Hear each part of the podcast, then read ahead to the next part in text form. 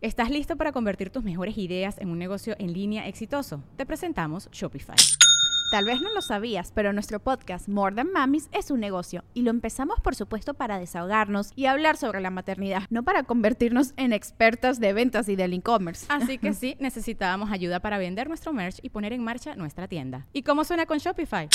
Llegó otra venta. Shopify es la plataforma de comercio que está revolucionando millones de negocios en todo el mundo. Ya seas un emprendedor desde tu casa o desde donde sea, Shopify es la única herramienta que necesitas para iniciar, administrar y hacer crecer tu negocio sin dificultades. Con Shopify puedo gestionar pedidos, envíos y pagos desde cualquier lugar, brindándote toda la información y estadísticas de tus ventas al detalle. Regístrate para un periodo de prueba con tan solo un dólar al mes en shopify.com barra sonoro, todo en minúsculas.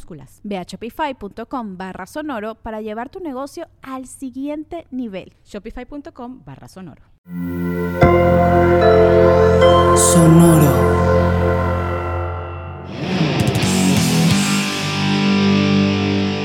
Entonces, Lorx, ¿lograste ver eh, La La Land esta semana? Mira, ni siquiera lo intenté. Qué poca madre. Era muy poquito tiempo. Si ni te bañaste ni te cambiaste. Era te muy poquito tiempo. Se te fue como agua. No, se me fue rapidísimo esta semana para estar grabando esta segunda semana. Es más, ni alcancé a cambiarme.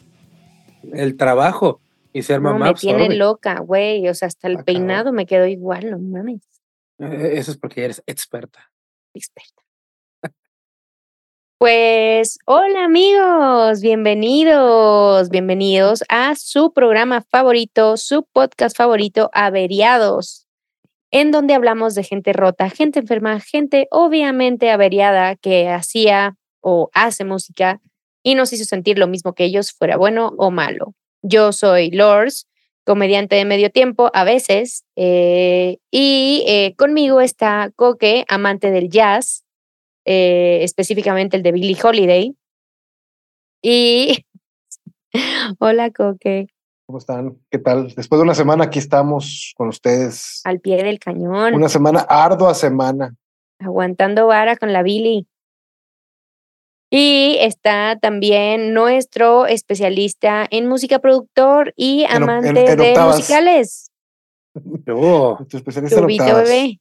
el especialista en las octavas, que son la el doble de la cuarta. Bueno, amigos, pues si ustedes no nos acompañaron en el capítulo anterior, les recomiendo que vayan al capítulo anterior porque esa es la segunda parte de lo que se empezó a platicar la semana pasada. Y para los que no sepan, estamos hablando de Billie Holiday, una de las jazzistas más importantes, jazzista afroamericana más importantes del mundo.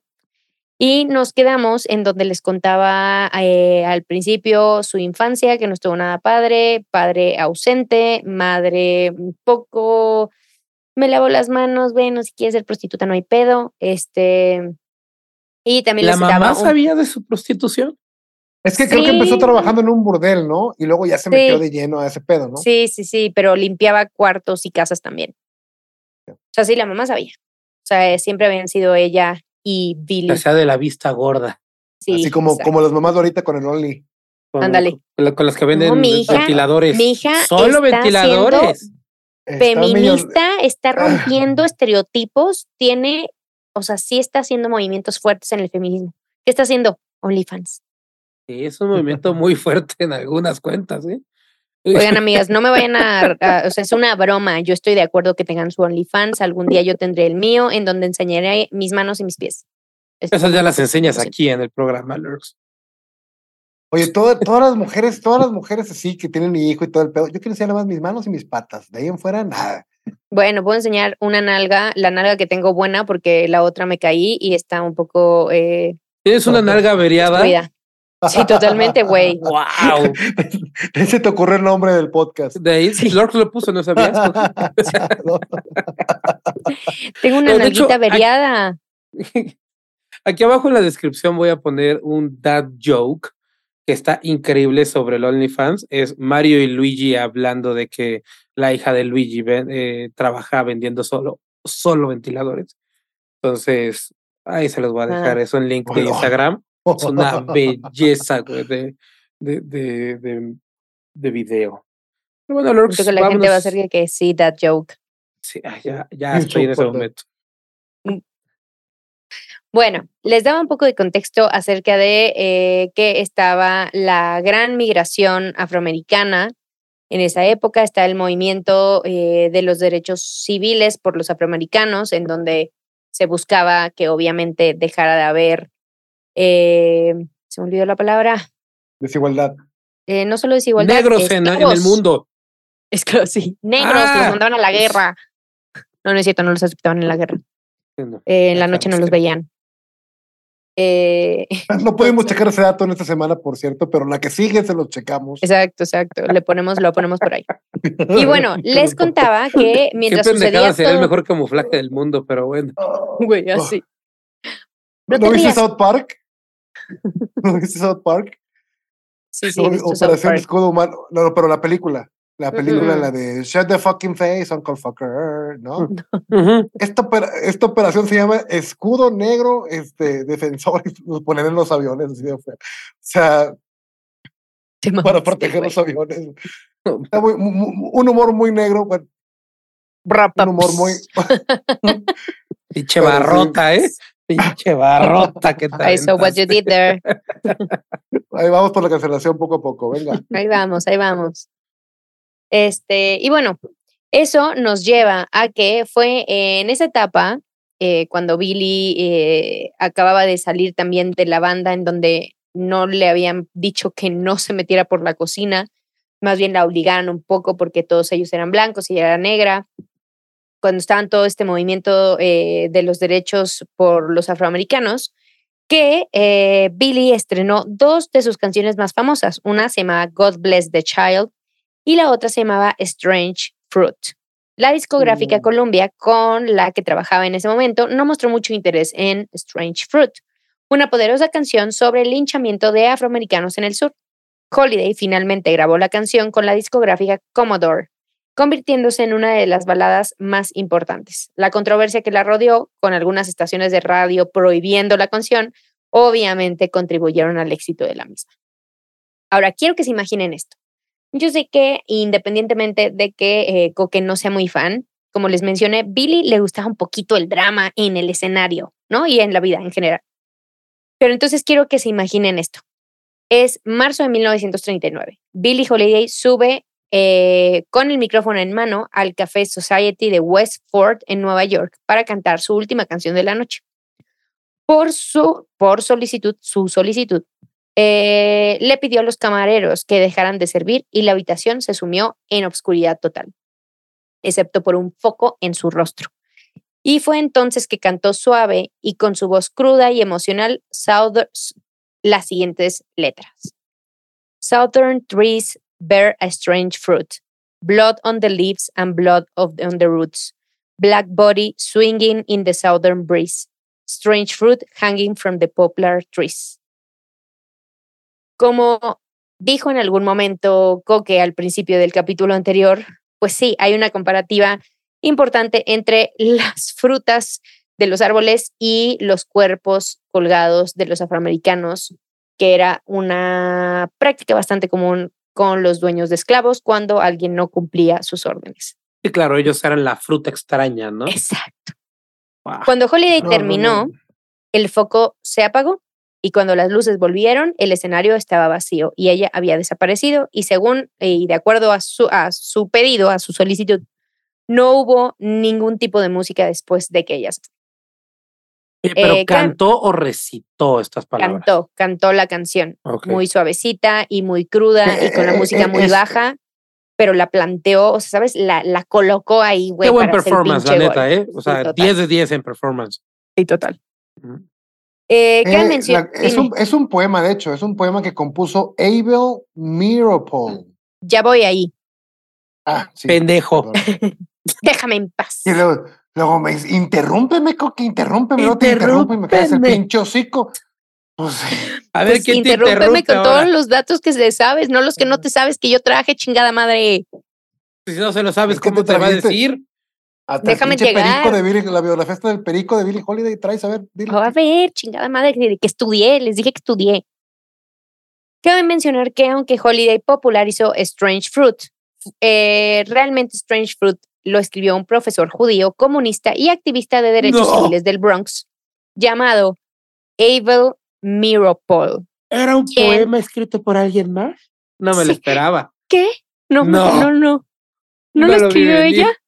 ¡Wow! Y era blanco. Judío. Sí, puede ser judío. y comunista. Como, el chiste y dice que activista. Dios no castiga a los Hijo de puta. Van a cancelarte a ti primero antes que a Coque, güey. Perdón. es que, güey, es un chiste que siempre, siempre, siempre está en mi Quiero cabeza. decir, dice. No, está en mi cabeza cada vez que hablan de negros y judíos. Y bueno, Mirpool encontró, eh, ah, bueno, les decía, Abel Mir Miropol la escribió primero como un poema y luego la eh, reescribió un poquito como una canción. Miropol encontró una foto en 1930 que capturaba el linchamiento de dos hombres afroamericanos en Indiana. La imagen eh, tan cruda lo persiguió durante días y eventualmente lo impulsó, porque no se le salía de su cabeza, a escribir algo al respecto. Después de publicar Strange Fruit en una nota slash publicación periódico de la Unión de Maestros, Gaceta. Miropol la convirtió en una canción y la entregó a un dueño de un club nocturno, quien eventualmente se la presentaría a Billie Holiday. Cuando Holiday la escuchó, quedó sumamente sensible, no solo por porque era afroamericana, sino también porque la canción le recordaba a su, a su padre, quien murió a los 39 años por un trastorno pulmonar fatal, después de que le negaran la atención en un hospital por ser un hombre negro. Debido a los dolorosos recuerdos que evocaba, a Holiday no le gustaba interpretar Strange Fruit, pese a lo que se hubiera pensado, pero sabía que tenía que hacerlo porque la canción al final representaba a su gente. Era un estandarte. Me- Sí. Y también eh, lo que ella decía es, me recuerda cómo murió mi papá, dijo en su autobiografía, pero tengo que seguir cantándola no solo porque la gente la pide, sino porque 20 años después de la muerte de mi papá, las mismas cosas que lo mataron todavía están sucediendo en el sur. Holiday recibió bueno mientras que cantaba esta canción, eh, en la época que cantaba esa canción, Holiday recibió una pequeña nota, una advertencia sutil del Buró De unos Federal de güeyes con. Narcóticos. Ah, yo pensé que de unos güeyes con unos picos así. Sí, Con unos gorritos, con De los güeyes con unos gorritos extraños. con unos niños que cumplían años. Sí. Unos fantasmas Unos cumpleañeros. fantasmas cumpleaños. De ahora en adelante diremos así, los fantasmas Exacto. cumpleañeros. Ok. Pues bueno, recibió una pequeña advertencia del Buró Federal de Narcóticos, eh, de una agencia gubernamental que existió desde 1930 y hasta 1968 en Estados Unidos, donde le solicitaban muy de ama- antes. sí, donde le solicitaban muy amablemente que no volviera a cantar la pinche canción. Holiday ¿Y qué les tiene dijo, que ver una cosa con la otra? Ah, porque se metía de todo, Billy. A lo mejor dijo, hey, o sea, el Oye, mensaje compa. iba implícito. y Holiday le dijo, eh, me vale pito. Y siguió cantando la canción. Pues sí. ¿Qué me vas a hacer? Es como si la Cofepris me dijera, Eso- no hagas me vale- música. Me vale, me vale madre, cabrón. Claro, güey. Güey. Mira, déjame y pongo tu recomendación aquí en mi eh, nota. vale, Bueno, ya mi- saben, si llega la, co- con la cofepris a decirles que dejen de cantar la canción, no, No lo hagan. No lo haga. Sí, no. Total, de que. ¿Qué es el ah? Tal vez sí. sí, bueno, eh, mira, cada quien decida Tal qué vez. guerra se va a echar. Sí. Sí. En fin, a lo largo de los años, Holiday interpretó muchas canciones, pero sobre todo canciones sobre relaciones tormentosas. Tormentosas. E- Eso Tormentosas. era lo que te iba a decir. Eso, esa canción del 39, la verdad es que vuelvo a lo mismo, no soy tan. Del 59 para atrás, no soy tan conocedor de música, la verdad. Este, pero usualmente todo este tipo de, de, de canciones iban enfocados a, pues, a- amores, relaciones, desamor y todo ese tipo de cosas. Y el hecho de que ella cantara esta canción en el 39, que era una protesta así de, de, de, de, de cínica, así de, de frontal, güey. de, de frontal, es algo completamente revolucionario. La verdad es que se lo tengo que reconocer, aunque no sea santo de mi devoción, pero fue algo completamente revolucionario y bastante, o sea, siendo mujer de color, este, teniendo todas las de perder, llegó a triunfar en una época en la que era impensable que una mujer y alguien de color lo hicieran, ¿no? Entonces, este, es algo inaudito y la verdad es que sí hay que reconocerle eso, ¿no? O sea, Sí, está muy cabrón. La verdad es que sí tan- está tan- cabrona. tan cab- Sí, sí, sí. O sea, es algo de que Martin Luther King fue en hasta los 60, ¿no? O sea, sí. entonces, son 20 años y seguían igual. O sea, Güey, increíble. Es- escuchen esa canción. 2023. Y Ajá, las cosas no han con sus cambiado pendejadas mucho, de, que digamos, güey. No, no le hice nada. Yo nada más le puse la rodilla ahí al lado. Él solito se ahogó con mi rodilla, no es mi culpa. Sí, él la débil. jaló. Miren, aquí se ve claramente donde él la agarra y se lo pone en el cuello. Se la pone. Pero sí, Sí. este, es algo digno de reconocerse y puta, qué chingón. Sí, está cabrón. Escúchenla, escúchenla, Strange Fruit. Chequenla Sí, está completa. Lo- buenísima. Lox Sí, sí, leyó sí. una parte. Chequense la segunda estrofa y ¡ah, su pinche Sí, está dura, está dura. Total, les decía, a lo largo de los años Holiday interpretó muchas canciones, pero sobre todo rela- sobre relaciones tormentosas, como Taint Nobody Business, If I Do, y My Man, reflejando Eso me sus lo imagino. No, Barbie, ¿no? Taint Nobody's Business, If I Do. A Martin Lawrence, güey, Big Mama 3, güey. Sí. Ah, ah, you Qué didn't. estereotípico eres. No, you didn't. Perdón, güey, ya. Taint Nobody's Business, If I Do. Ujú. eh, reflejando sus propios amoríos, que a menudo fueron obviamente destructivos y abusivos. En 1941 se casó con eh, el señor James Monroe, que era una persona sumamente exitosa en lo que hacía, que era traficante de drogas. Billy era conocida por su problema con el alcohol, pero una vez casada adoptó el hábito de fumar un poquito de opio con su nuevo esposo, que por cierto también era un adicto y dealer del mismo. El matrimonio, como ¿Era dealer de él mismo? sí, era dealer del mismo. El peor negocio del mundo. Güey, no mames.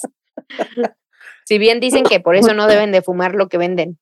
Perfecto. Amigos, amigos dealers, no vendan y, y consuman. Eh, no es cierto, no tenemos nadie. o no- vendan más no de lo que consuman. Digo, Sí. ajá. Mm. El matrimonio, obviamente, como les mencioné previamente, no duró y eventualmente se divorciaron. Entre 1943 y 1944, Billy eh, decidió subirle un poquito a sus adicciones, no porque ella considerara que fuera necesario, sino por un tema de esparcimiento, porque le gustaba y sobre todo porque ya había un poquito de escasez de opio, porque había empezado la guerra y ya no llegaba para Estados Unidos porque se quedaba del otro lado. Así que decidió Pinche probar guerra. Todo lo que la heroína. Claro que sí, subimos el nivel y por un tiempo lo usaba de manera intermitente, pero luego obviamente la adicción le ganó, eh, llegando a gastar miles de dólares eh, en la heroína y en su antiguo proveedor de drogas, Joy, Joe Guy, que coincidentemente también era trompetista, pero más importante, su nuevo novio. Tomando buenas decisiones Oh. desde ella 1915, 1815. Ya le iba bien eh, económicamente hablando. Ya le iba bien. Pues por Ya eso era pero alguien. Pero los todos, novios. pero todos, se- todos se lo mamaba en drogas y en. Todo. Y en los noviecitos, güey. Estos güeyes lo único que, que querían, ah, esta es una drogadita que tiene varo. Me voy a hacer su novio, le doy la droguita, güey, y le estoy sacando el varo. Oye, paréntesis, fíjate que ahorita estaba checando lo de la legalización de la marihuana en Estados Unidos y eh, no era ilegal en los años 20 y 30. Fue en los 30 cuando se empezaron a hacer los estudios sobre su efecto en el cuerpo humano y ya unos güeyes empezaron como que a promover primero impuestos para la marihuana y después su eh, volverla ilegal, ¿eh? Pero sí en los 20 y en los Ah. principios de los 30 cuando Holiday se lo metía, él pues, no estaba con No lo se veía tan mal. prohibi- pro- prohibido, prohibido, no.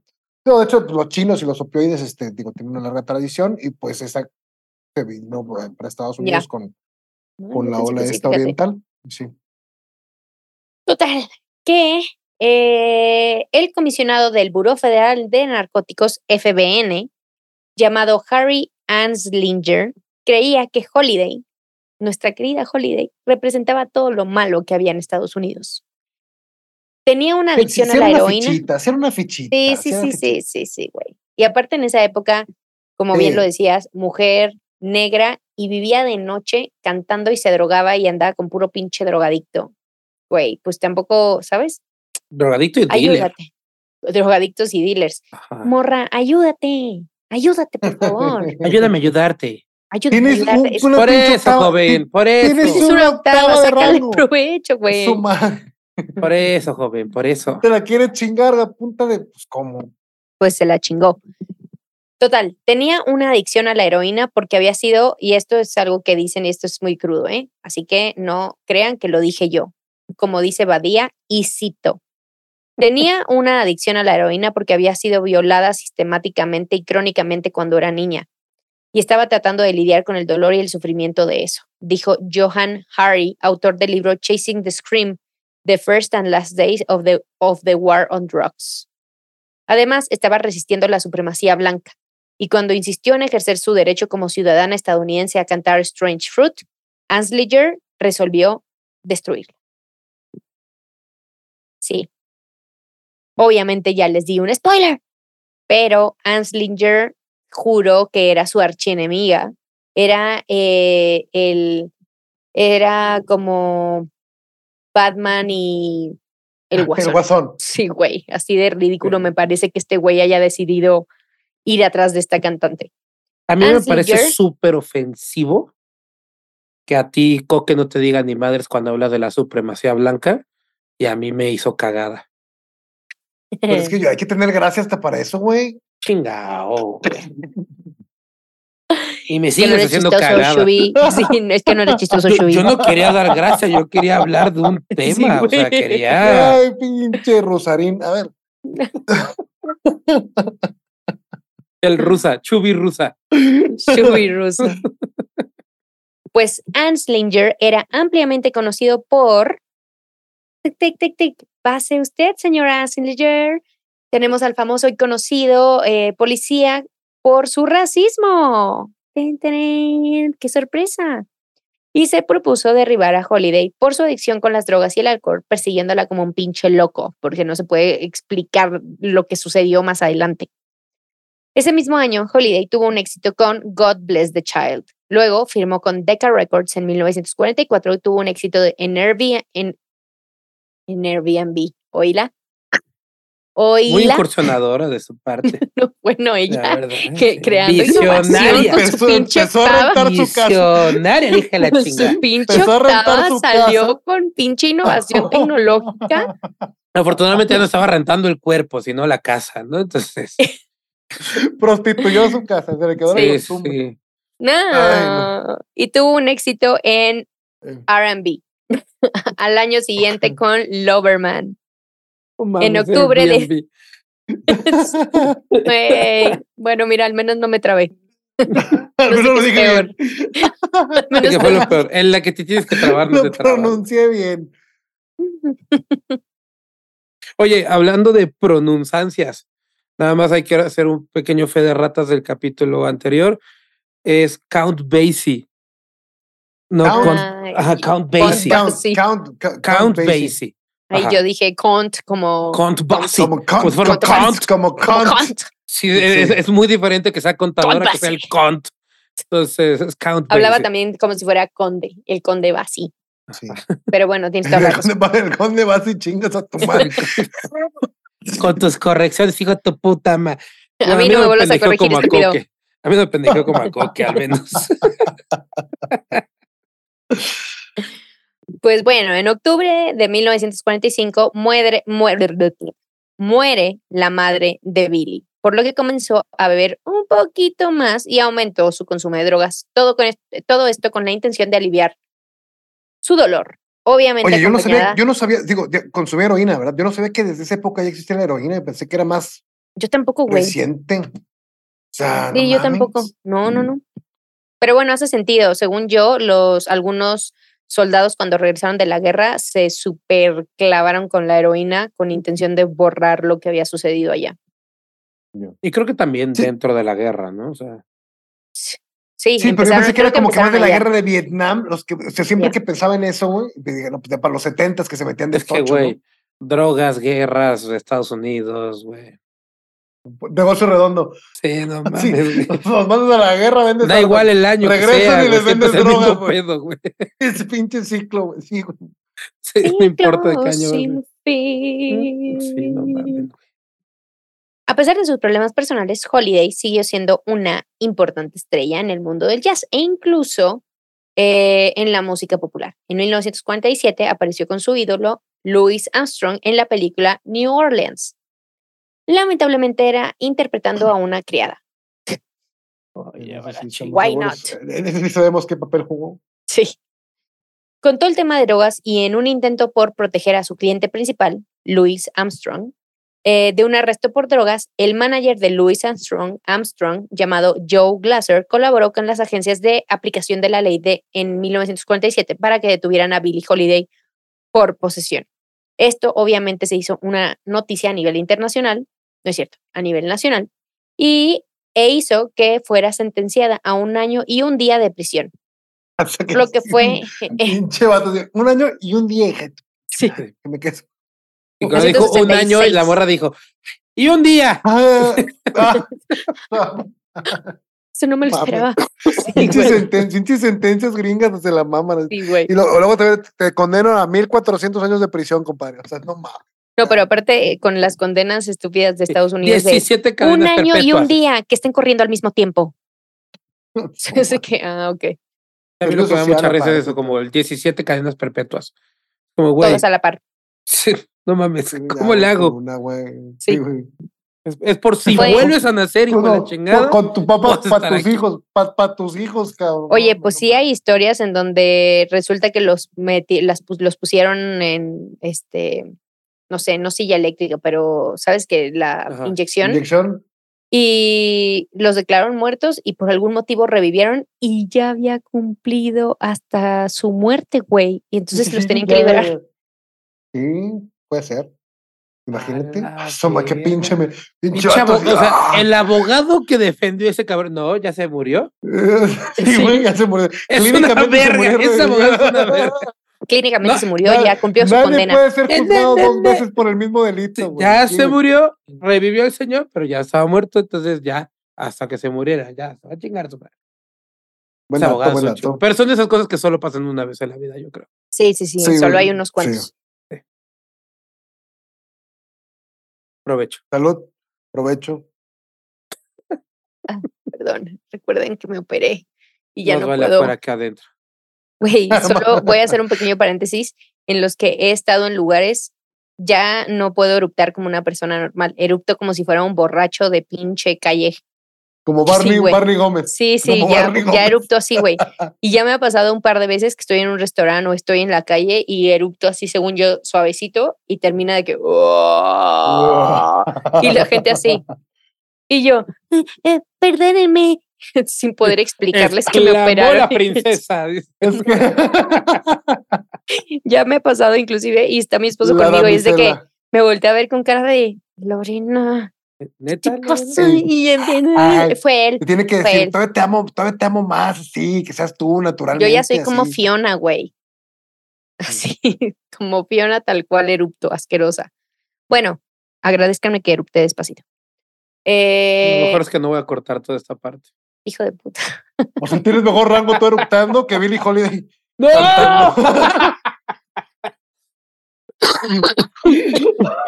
Ahora sí no lo voy a borrar. Maldito, güey. Amigo, no es cierto, erupto como una princesa. Es más, yo no erupto. ¿Pero qué? Ay, Ni sabía que existía esa palabra, perdónenme. Bueno, pues fue enviada a un centro de rehabilitación federal en Alderson, West Virginia. Al año siguiente fue liberada, pero haber estado en la cárcel la- le cobraría muy caro, pues debido a su condena no pudo obtener la licencia necesaria para tocar en cabarets y clubs.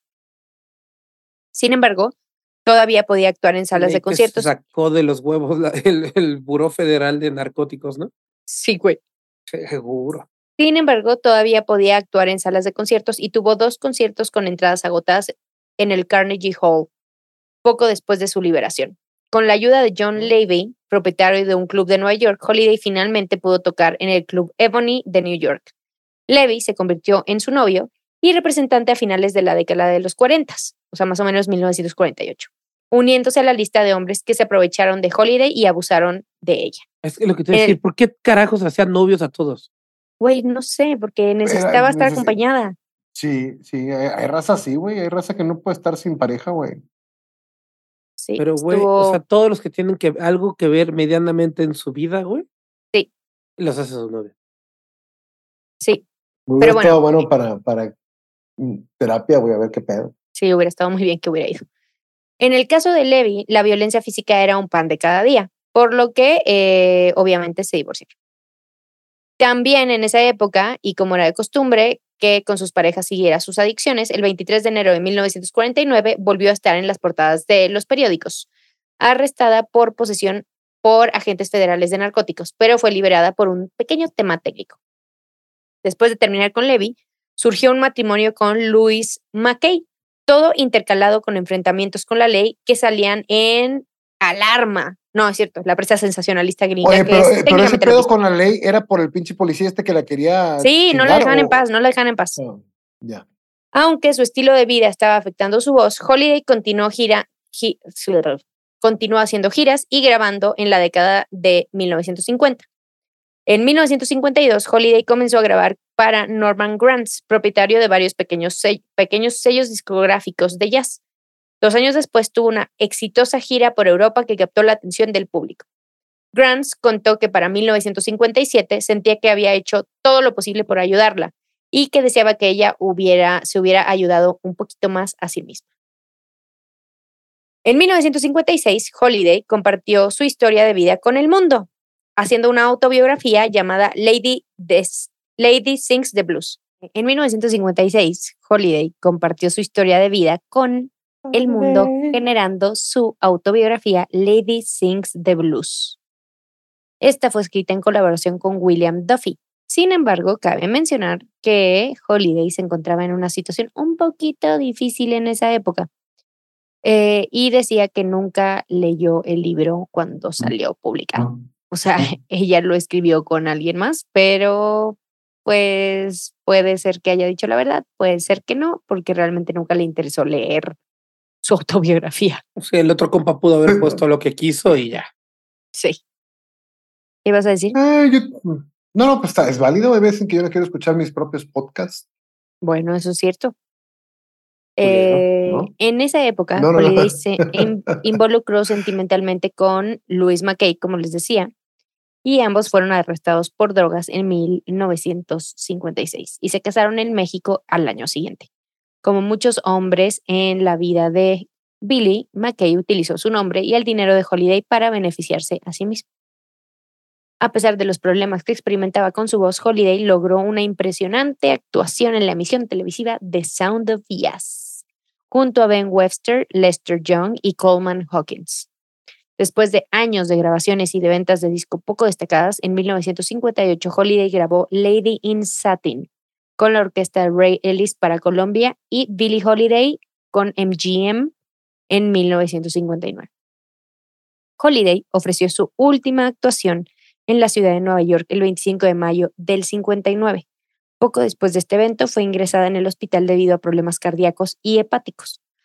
Aún así, eh, Anslinger, el de la, de la compa policía, del ajá, el FBI Como- de drogas. como había decidido arruinar a la cantante, no se iba a quedar tranquilo y ordenó a sus hombres que fueran al hospital y la esposaran en su cama.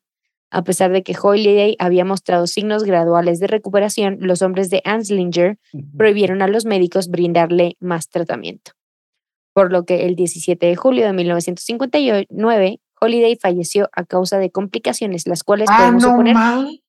Las o cuales sea, podemos suponer Falleció de homicidio, perdóname. las cuales podemos suponer que tienen que ver con el hecho de que Anslinger no permitió que le dieran los cuidados adecuados. Eso es un homicidio. Ah, cabrón. Por ahí encontré una historia que dicen que la policía fue a investigar el cuarto de, de Holiday y encontró en una caja de Kleenex su cuchara, sus agujas y su heroína.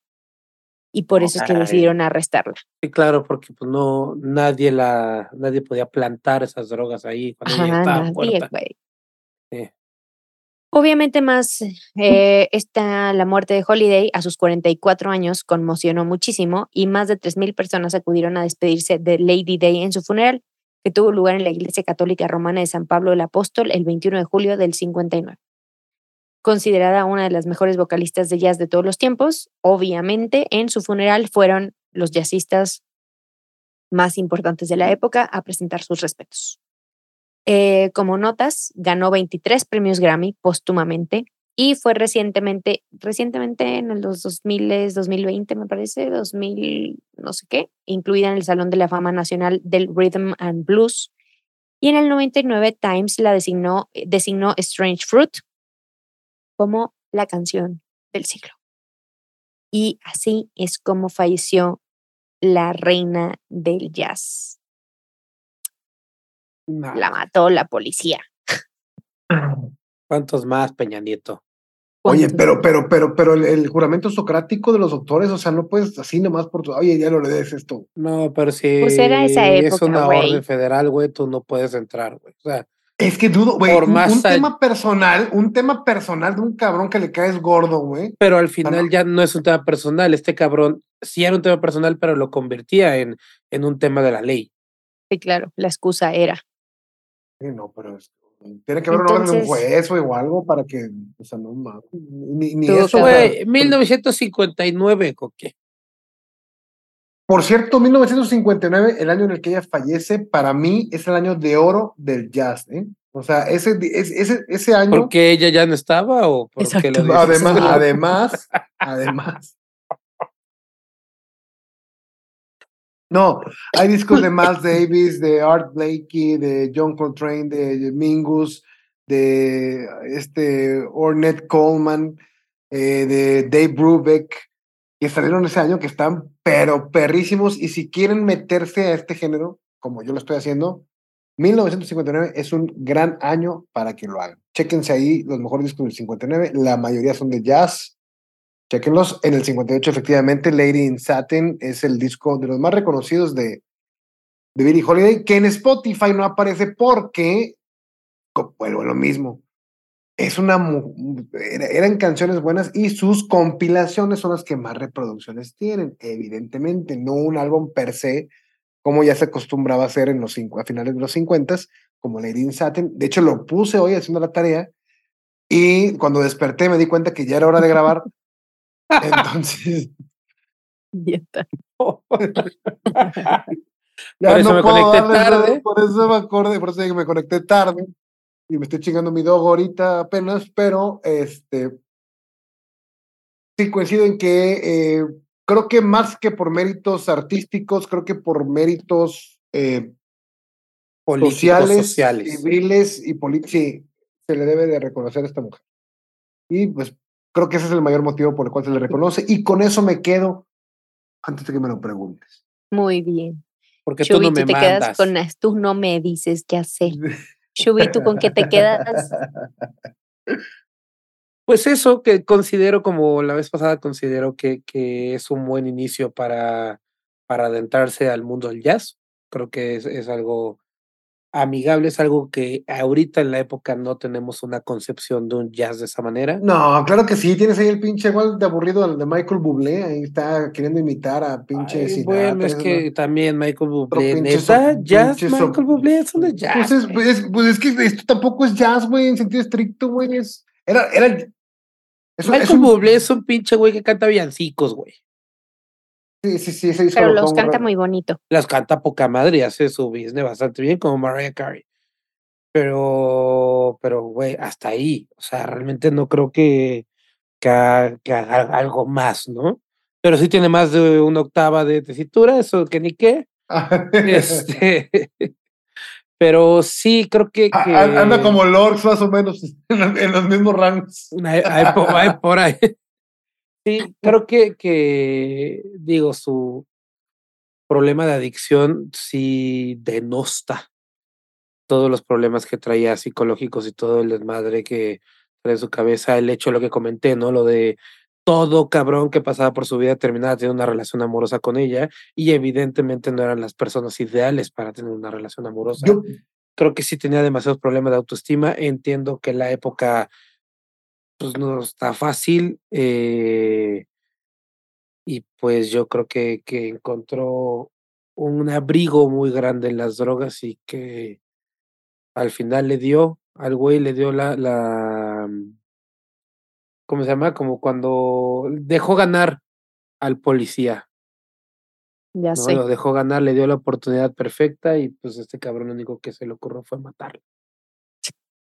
Güey, me voy a, Es- así es- voy a ganar porque voy a ganar, me vale madre, así te tenga que matar yo mismo. Oye, estoy leyendo aquí que murió el 17 de julio del 59 y los ahorros de su vida ascendieron a 750 dólares. Sí, Todo sí, lo sí, demás se lo mamé. Sí. se lo mamó en vida. Bien. Ah, Otro gran ejemplo a seguir, yo también me voy a mamar todo, le dije a mis hijos. Chínguenle. Todo me lo voy a mamar. No, bueno, padre del Si año. les, si- si les va bien, no se los comparto tantito, pero me lo mamar. Como, como el ruco, ¿no? Que invita a toda su familia de viaje al final. Papá, ¿para qué gastas tu dinero en estas pendejadas? Que no, no me estoy gastando el mío, me estoy gastando el tuyo, cabrón. Pues sí, güey.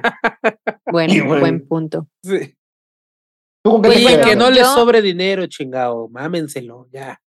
Vas, Yo me voy a quedar con lo mismo de siempre. Vayan a terapia, vayan a terapia. No se hagan novia del primer pendejo que se les cruce. No se enamoren de estos pendejos que, que vienen a bajarte la luna, las estrellas y las drogas. Self-drug dealers. Sí.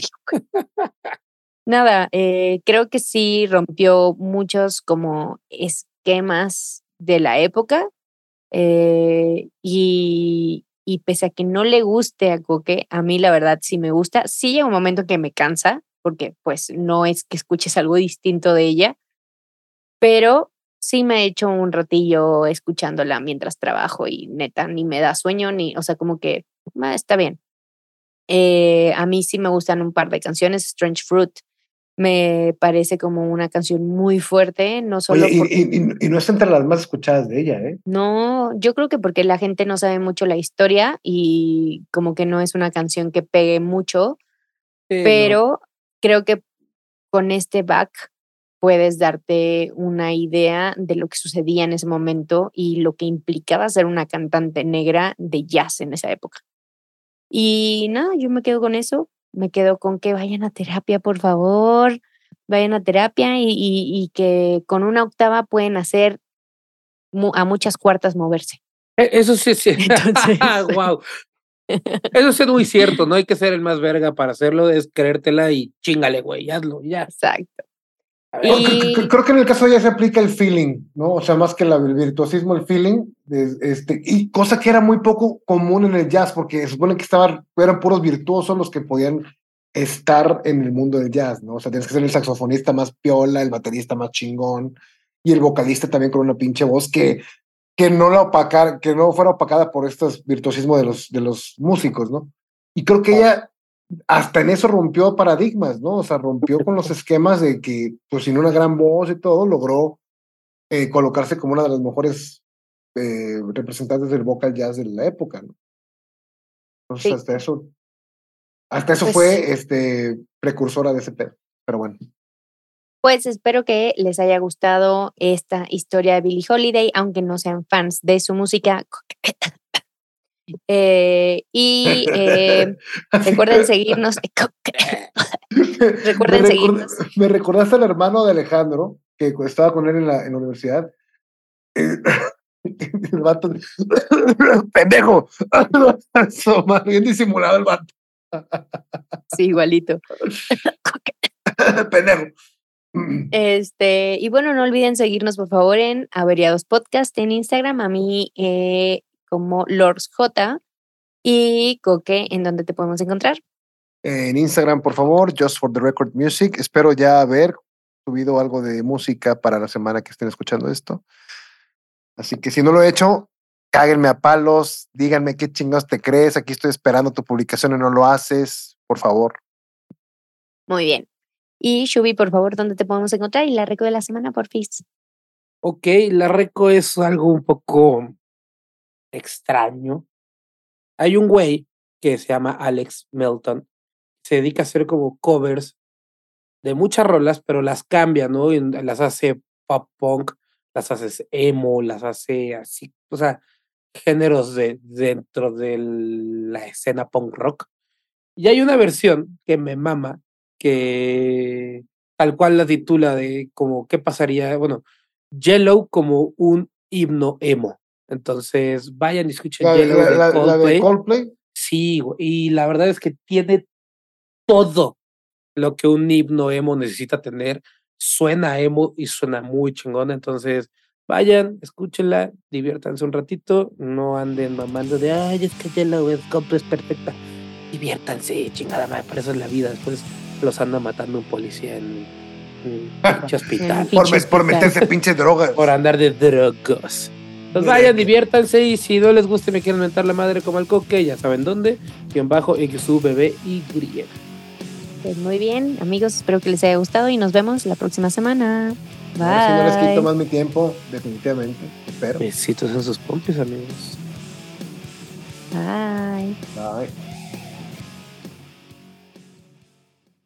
Hello, it is Ryan, and we could all use an extra bright spot in our day, couldn't we? Just to make up for things like sitting in traffic, doing the dishes, counting your steps, you know, all the mundane stuff. That is why I'm such a big fan of Chumba Casino. Chumba Casino has all your favorite social casino style games that you can play for free anytime, anywhere with daily bonuses. That should brighten your day a little. Actually, a lot. So sign up now at chumbacasino.com. That's chumbacasino.com. No purchase necessary. VGW Group. Void were prohibited by law. See terms and conditions. 18 plus. ¿Estás listo para convertir tus mejores ideas en un negocio en línea exitoso? Te presentamos Shopify. Tal vez no lo sabías, pero nuestro podcast More Than Mamis es un negocio y lo empezamos por supuesto para desahogarnos y hablar sobre la maternidad, no para convertirnos en expertas de ventas y del e-commerce. Así que sí, necesitábamos ayuda para vender nuestro merch y poner en marcha nuestra tienda. ¿Y cómo suena con Shopify? Llegó otra venta. Shopify es la plataforma de comercio que está revolucionando millones de negocios en todo el mundo. Ya seas un emprendedor desde tu casa o desde donde sea, Shopify es la única herramienta que necesitas para iniciar, administrar y hacer crecer tu negocio sin dificultades. Con Shopify puedo gestionar pedidos, envíos y pagos desde cualquier lugar, brindándote toda la información y estadísticas de tus ventas al detalle. Regístrate para un periodo de prueba con tan solo un dólar al mes en shopify.com barra sonoro, todo en minúsculas. Ve a shopify.com barra sonoro para llevar tu negocio al siguiente nivel. Shopify.com barra sonoro.